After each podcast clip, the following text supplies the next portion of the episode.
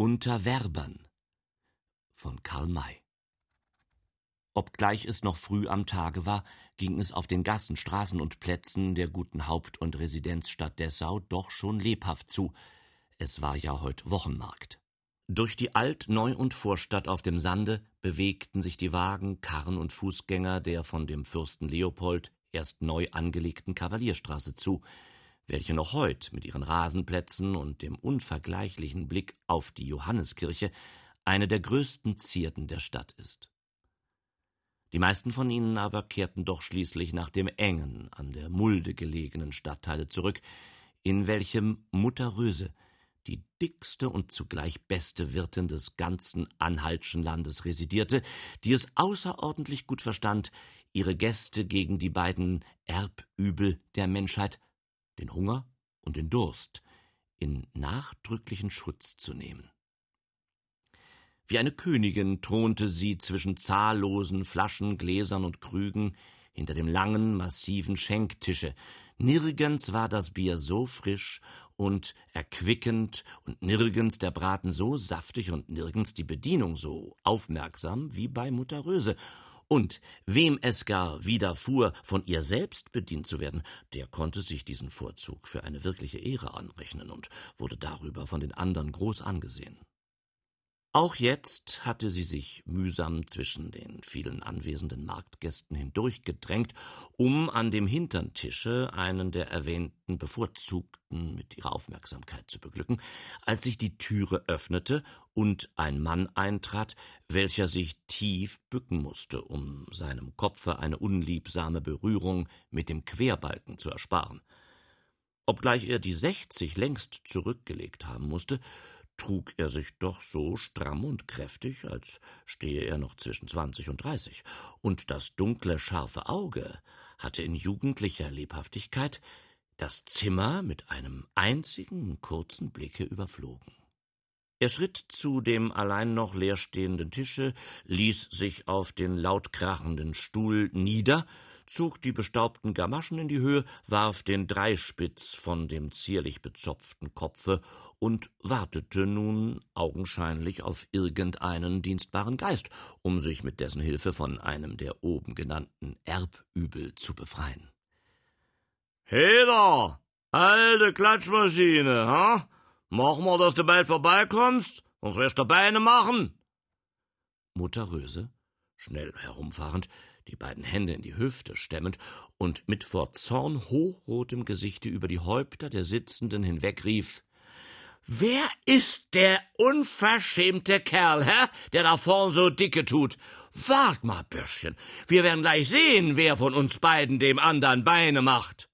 Mit raschen Schritten wand sie sich zwischen den Gästen hindurch, um den Fremden, den sie der Entfernung wegen noch gar nicht hatte sehen können, in Augenschein zu nehmen. Er Grobian!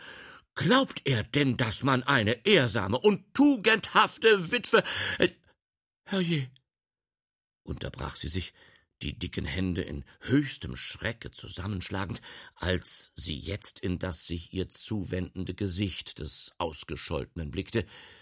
Wer denkt denn so etwas? Bitte hunderttausendmal um Verzeihung durch. Psst, will sie wohl endlich ruhig sein? Mir einen Krug Zerbster bringen und was dazu gehört? unterbrach er sie schnell. Äh, ja, ja, schön, schön. Ähm, ich wollte nur sagen, dass ich euer Durchland. Das Wort blieb ihr bei dem fürchterlichen Blicke, welcher sie traf, im Munde stecken. Sprachlos vor Verlegenheit über ihre Indiskretion eilte sie nach dem Schenktisch, brachte den vollen Tonkrug herbei, stellte ihn auf den höchst eigenhändig mit ihrer weißen Schürze abgewischten Tisch, und bald lag neben dem Trunke auch ein mächtiges, hausbackenes Roggenbrot, ein Stück gelber Butter und ein großer, appetitlicher Landkäse. Der Gast leerte den Krug auf einen Zug und gab ihn der Wirtin zum Füllen zurück.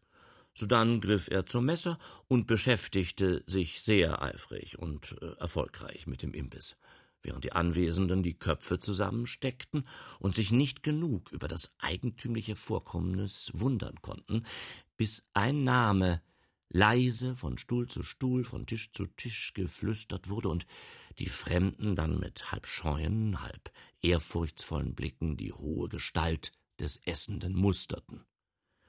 Dieser bekümmerte sich nicht im geringsten um die andern und war so sehr in seine Arbeit vertieft, dass er den Eintritt eines neuen Gastes gar nicht bemerkte, welcher, ihn erblickend, ein Zeichen der Überraschung nicht unterdrücken konnte, dann aber, wie infolge eines raschen Entschlusses, auf ihn zuschritt und nach einem Stuhle griff.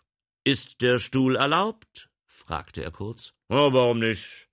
Antwortete mit einem tiefen Brummen der Kauende. Ich habe ihn nicht gemietet. Der also berichtete, setzte sich und meinte, Wünsche guten Appetit. Danke, ja, danke, brummte es wieder. Oh, lass er mich jetzt ungeschoren, ne? Ich hab mehr zu tun, als mir seine Höflichkeiten gefallen zu lassen. Hm, ist mir auch recht, klang die Antwort unter einem belustigten Lächeln des Sprechenden. Heda, Mutter Röse, habt ihr nicht noch ein Messer bei der Hand? Der Mann da wird die ganze Portion wohl nicht für sich allein brauchen. Jetzt erst blickte der Essende auf und überflog mit einem staunenden Blick sein Gegenüber. Das Resultat musste ein zufriedenstellendes sein, denn als die Wirtin antwortete Ich habe schon noch das Nötige für ihn übrig, entgegnete er in befehlendem Tone Machen Sie keine Faxen, lassen Sie ihn hier immer hier mit zugreifen. Mit einem raschen Griffe schwang er dem jungen Manne das schwere Brot hinüber, schob ihm Butter und Käse zu und nahm dann die unterbrochene Beschäftigung mit erneutem Nachdrucke auf. Der andere griff ebenso fleißig zu, und als die beiden Hungrigen endlich ihre Arbeit beendigten, war außer einem bescheidenen Brotreste nichts Genießbares mehr auf dem Tische zu bemerken. So, es wär abgemacht, hm? Nun kann man auch wieder sprechen. Er ist wohl kein Dessauer Kind? Äh, nein. So, ist er wohl in Geschäften hier? Ja und nein, je nachdem man's nimmt. Ja und nein. So sprecht doch deutlicher, wie's einem vernünftigen Menschen zukommt. So sollt ihr denn meinetwegen wissen, dass ich hier eine Stelle suchen will. Oh, eine Stelle, hm. Was denn für eine? Beim Alten. Beim Alten? Hm. Bei was denn für einen Alten? Hä? Na, wenn's gefällig ist, ach? Nu, beim Fürsten. Beim Fürsten, so. Na, da habt ihr's ja wohl schon weit gebracht. Oh ja, bis zum Reitknechte. Alle Wetter, na, das ist allerdings weit. Und da will er wohl auch in diesem Fache Beschäftigung beim Fürsten haben, den er den Alten nennt, hä? Erraten, antwortete der Stellesuchende lächelnd über das er, mit welchem er anstelle des ihr betitelt wurde, seit er von sich als Reitknecht gesprochen hatte. Kann er denn wirklich ein Pferd reiten? Ein Pferd? Hm, sprecht lieber jedes Pferd. Jedes? Hör einmal. Dazu hört mehr als Brot essen. Der Alte zum Beispiel, wie er den Fürsten nennt, der hat einen Rapphengst, der noch niemanden im Sattel gelitten hat. Das ist ne Bestie. Ja, ne Bestie, wie es in der ganzen Welt weiter keine gibt. Wer? Der Alte oder der Rapphengst? Nur ein Element, wie meint er das? Er Himmelhund will doch nicht etwa seinen Narren aus mir machen. sollte ihm ganz außerordentlich schlecht bekommen. Halt, guter Freund, was ihr da sagt, das fällt mir ja gar nicht ein. Ich habe euch nur nicht recht verstanden und meinte gar, ihr wolltet den Fürsten verschimpfieren, aber da hättet ihr es mit mir zu tun bekommen, denn der ist ein Kerl, welcher mehr wiegt als fünfmal hunderttausend von der Sorte, wie ihr seid. Ich habe einen heidenmäßigen Respekt vor ihm, und wer ihn schlecht machen will oder gar eine Bestie nennen, wie mir es vorhin schien, dem schlage ich das Lästermaul so breit, dass man darauf sechsspännig herunterfahren kann. So, schmunzelte es wohlgefällig um den schwarzen Schnurwichs. Na, er macht mir ein schönes Kompliment mit den fünfmal hunderttausend. Na, ist's etwa anders? Der Fürst ist Souverän, Feldmarschall, Gouverneur, Ritter und fünf Schockorden und was alles sonst noch. Ist das nicht etwa genug, hä?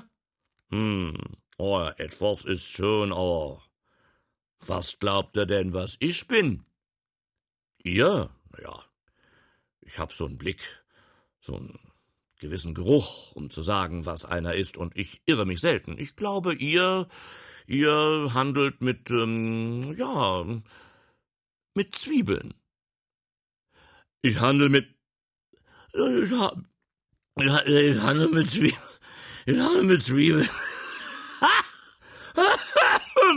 mit Zwiebeln, mit Zwiebeln brach der Alte mit einem Lachen los, welches fast in einen Lachkrampf ausartete und die Wände des Zimmers zu erschüttern schien. Oh, er ist ein weiser Salomo, aber erraten hat er's doch. Ich handle mit Zwiebeln, mit Zwiebeln. Ja, ja, ja, ich, ich, ich, ich hab schon Menschen in einer Zwiebel, Zwiebel beißen lassen, dass ihm die Ohren übergegangen sind, hör er. Ja, er ist kein unebener Kerl. Ich möchte ihm gern Gefallen erweisen. Sag mal, will er wirklich so fürchten? Freilich. Ich habe gehört, dass der Leibknecht abgegangen ist und wollte fragen, halt da! Er versteht wohl von der Sache noch ja nicht. Leibknecht, ha? Das kann nicht jeder hergelaufene Fremde werden, das ist ein Vertrauensposten, auf den Unbekannter sich keine Rechnung machen darf. Das ist mir alles gar wohl bekannt. Aber man weiß doch manchmal nicht, wie der Hase läuft, und ein Fremder ist zuweilen ebenso brauchbar wie einer, der sich von Stelle zu Stelle emporscharwenzelt hat. Ich muss nachher sowieso aufs Schloss, hab mit dem Hofgärtner so einiges abzumachen und werde wegen ihm einmal zuhorchen. Bin auch nicht ganz so ohne alle Konnexionen, ja. Wollen wir mal sehen, ob ich ihn bis zum Kammerlakaien hinaufschieben kann. Hm? Das andere ist dann seine Sache. Äh, ja, da habt ihr recht, dass bei Hofe zuweilen einer etwas tun kann, dem man es gar nicht angesehen hat, und ich habe alles Vertrauen zu euch. Wenn ihr ein Wort für mich sprechen wollt, so werde ich es euch herzlich Dank wissen. Aber äh, wie habe ich mich denn sonst noch zu verhalten? Das ist, das ist sehr einfach. Geh einfach mal so in anderthalb Stunden aufs Schloss. Ja, da steht unten da am Tore einer, der muss äh, jeden fragen, ja, was er dazu zu suchen hat und dem, ja, dem kann er es mal im Vertrauen sagen, dass er den Zwiebel, äh, den Zwiebel, äh, ja, den Zwiebel, den Zwiebelhändler sucht, ja. Er wird ihm sagen, wo ich, wo ich stecke und dann oder wird sich schon zeigen, ob ich derweil etwas für ihn habe tun kann. Ne? Gut, ich werde mich pünktlich einfinden und euch Ehre zu machen suchen. Der alte Knasterbart, wie der Feldmarschall des Heiligen Römischen Reiches Deutscher Nation und Preußens, Leopold von Anhalt-Dessau gern von seinen Soldaten genannt wurde, saß in seinem Arbeitszimmer, die kleinen Fältchen an den äußeren Augenwinkeln waren zusammengezogen, und die tiefen Furchen der Stirn senkten sich nieder fast bis auf die Nasenwurzel, ein Zeichen, dass er sich mit unangenehmen Gedanken beschäftigte. Früher war es seine treue Lebensgefährtin, die einstige Apothekerstochter Anna Luise Fösin gewesen, welche mit mildem Zuspruche so manche Wolke verscheucht, so manche Sorge mit ihm geteilt hatte, aber die lag nun im Grabe, die alte liebe gute Anneliese, und er musste nun allen Ärger, alle Kränkung allein tragen, und das wollte ihm doch gar nicht in den harten Trotzkopf, der die lange Reihe von Jahren bis auf den heutigen Tag kein anderes Gesetz gekannt hatte als seinen eigenen Willen. Ärgerlich schob er den Stuhl zurück, riß einige Knöpfe des Uniformrockes auf und maß mit langen, raschen Schritten das Zimmer. Das ist doch geradezu, um des helllichten Teufels zu werden, monologisierte er.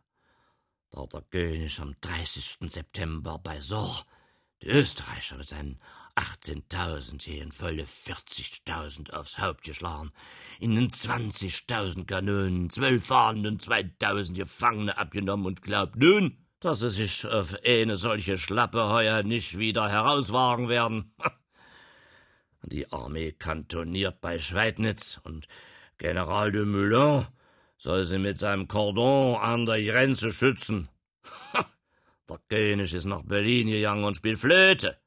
Seine Soldaten liegen in ihren Baracken und rauchen Tobak und keiner merkt, dass man unterdessen dahinter dem Gebirge in Trank zusammenbraut, der ganz verteufelt nach Schwefel und Salpeter schmecken wird.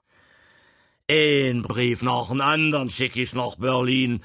Warne, Mahne, Bitte, Drohe, Kurs und Jut, zieh alle möglichen Seiten auf. Was ist die Folge?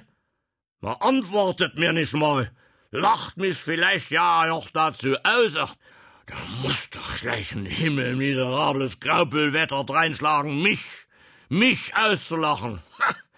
Wenn ich nur ein einziges Wort davon höre, da, da, da, da nehme ich meine zwölftausend Pundröcke, da marschiere ich auf Berlin und da lasse ich das ganze armselige Nest Spießruten laufen vom König an bis herunter zum letzten Schüsterjung. Wer will's mir denn verwehren? Mir. Sicher in Niederlanden am Rhein, in Bayern, Italien, in Schweden und so weiter. Ach. Aber was ich getan hab, das hat man vergessen. Und wenn ich warne, da lacht man bloß Flete dazu. Ah, aber Antwort will ich haben, wenn ich schreibe. Ah, ich weiß wohl, der Fritz, ah, der ist mir nicht gut. Weil ich bei seinem alten, Herrgott hab ihn selig, samt seinem Tabakskollegen ein Steinenbrett hatte, ja, der kannte seine Leute und wenn er auch manchmal ein wenig unbequem werden konnte, ja, so, so. Na, was will er denn? Schockschwer Nöter.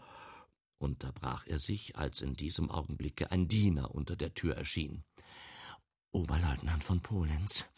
Meldung aus Halle. Herein! In der nächsten Sekunde stand der Genannte gerade und steif wie ein Ladestock vor dem Fürsten, diesem mit der rechten ein versiegeltes Schreiben hinreichend. Leopold trat mit demselben ans Fenster, erbrach das Kuvert und begann, den Inhalt zu buchstabieren.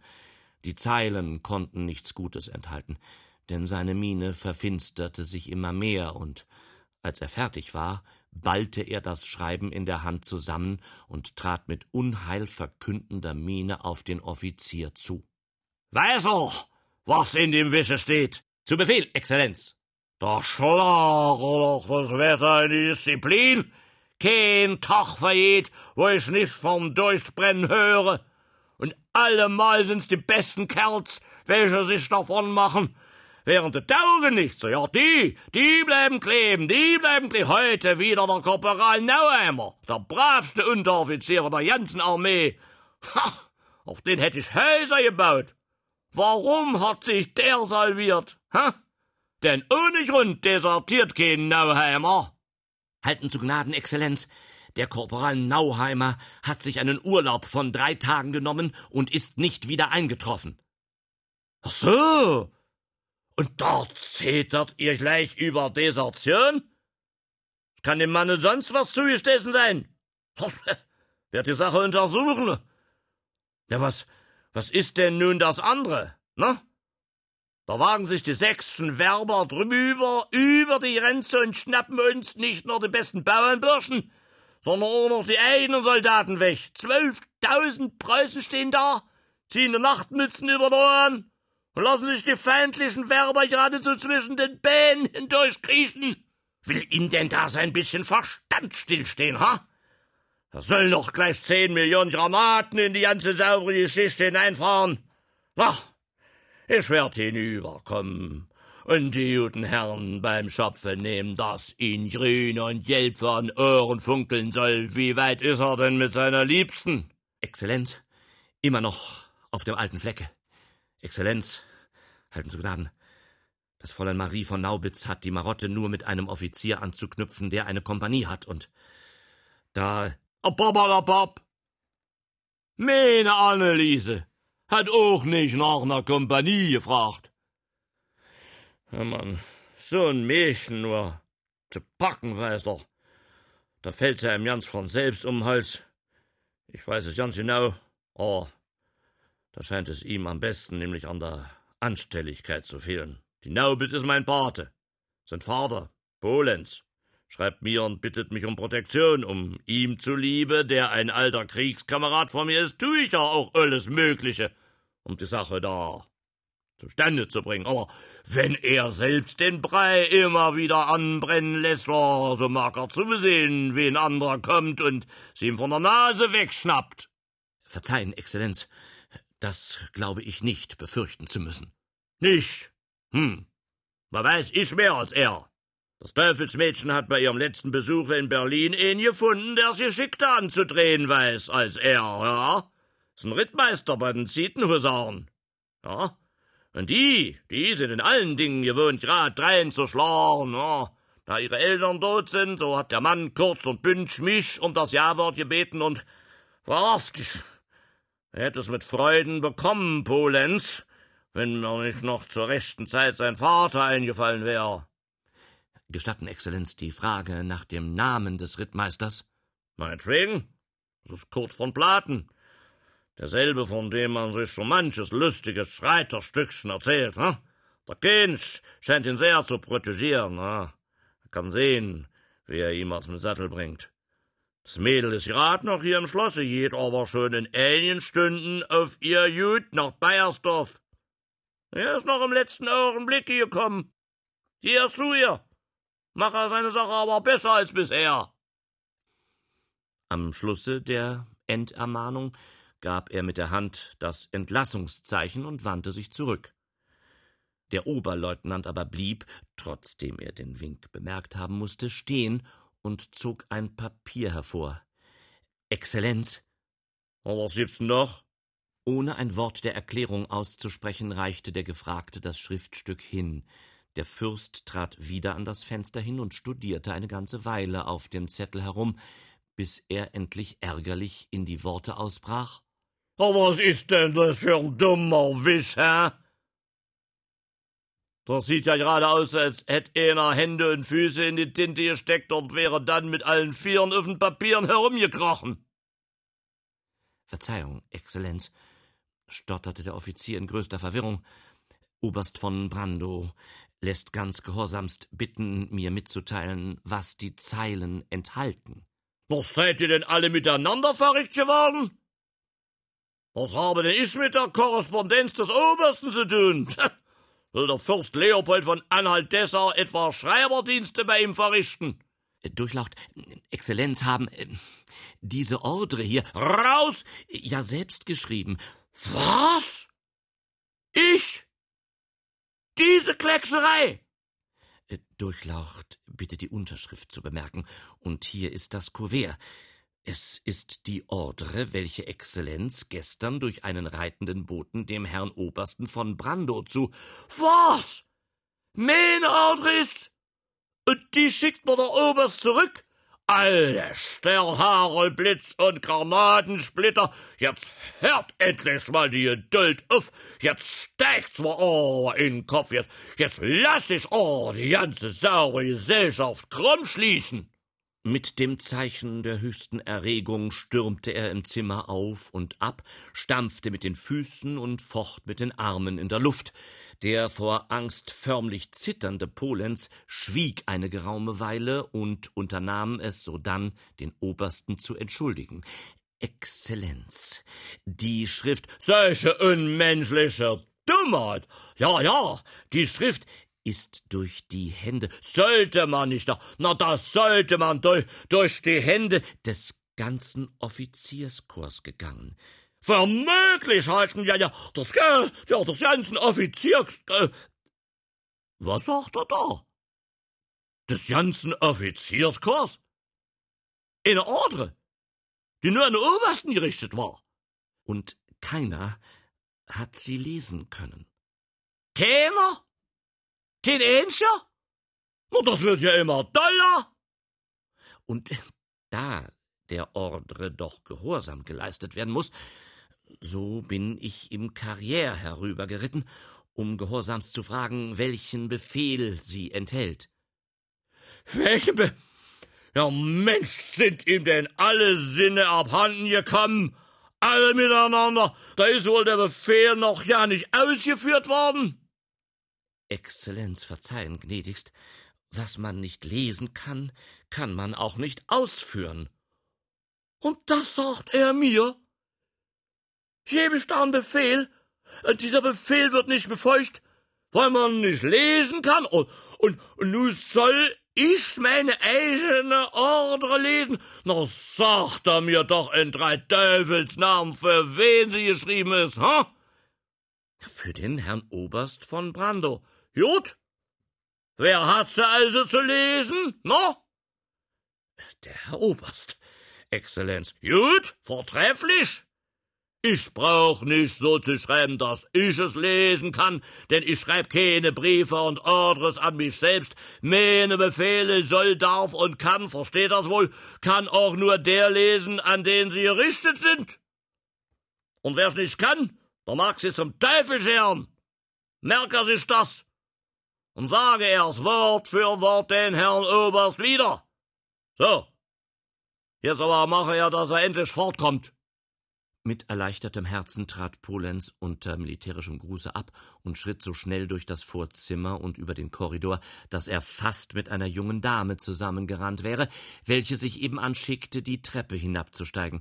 Erschreckt fuhr er zurück, verbeugte sich errötend und stammelte äh, Entschuldigung, Fräulein von Naubitz, ich befinde mich so sehr in Eile, äh, dass ich den Herrn Leutnant keinen Augenblick aufhalten, sondern ihm gern den Vortritt lassen werde fiel sie ihm in stolzer Haltung und mit einem feinen, überlegenen Lächeln in die Rede, indem sie mit einer abweisenden Handbewegung zurücktrat. Oh, meine gnädige, so groß ist die Eile denn doch nicht, dass ich nicht einige Worte. Danke, danke. Ihr befindet euch im Dienste, bitte voranzutreten. Ich werde gehorchen, aber zuvor bitte ich mir zu sagen, warum ihr gegen meine Person eine so große Abneigung hegt. Herr von Polenz, ich stehe eben im Begriff, der Einladung einer Freundin Folge zu leisten. Es ist ein Abschiedsbesuch, welcher sich unmöglich aufschieben lässt. Polenz wollte grad eine Entgegnung aussprechen, als sich unten eine tiefe, wohlklingende Stimme vernehmen ließ. Höre er, guter Freund, ist im Laufe des Vormittags nicht ein Zwiebelhändler hier gewesen? Ein Zwiebelhändler? Oh ja, tönte unter einem leisen Lachen die Antwort. Er will wohl mit ihm sprechen? Äh, ja. Gut, so gehe er diese Treppe hinauf. Hinter der Tür, welche ihm links entgegensteht, wird man ihm Bescheid sagen.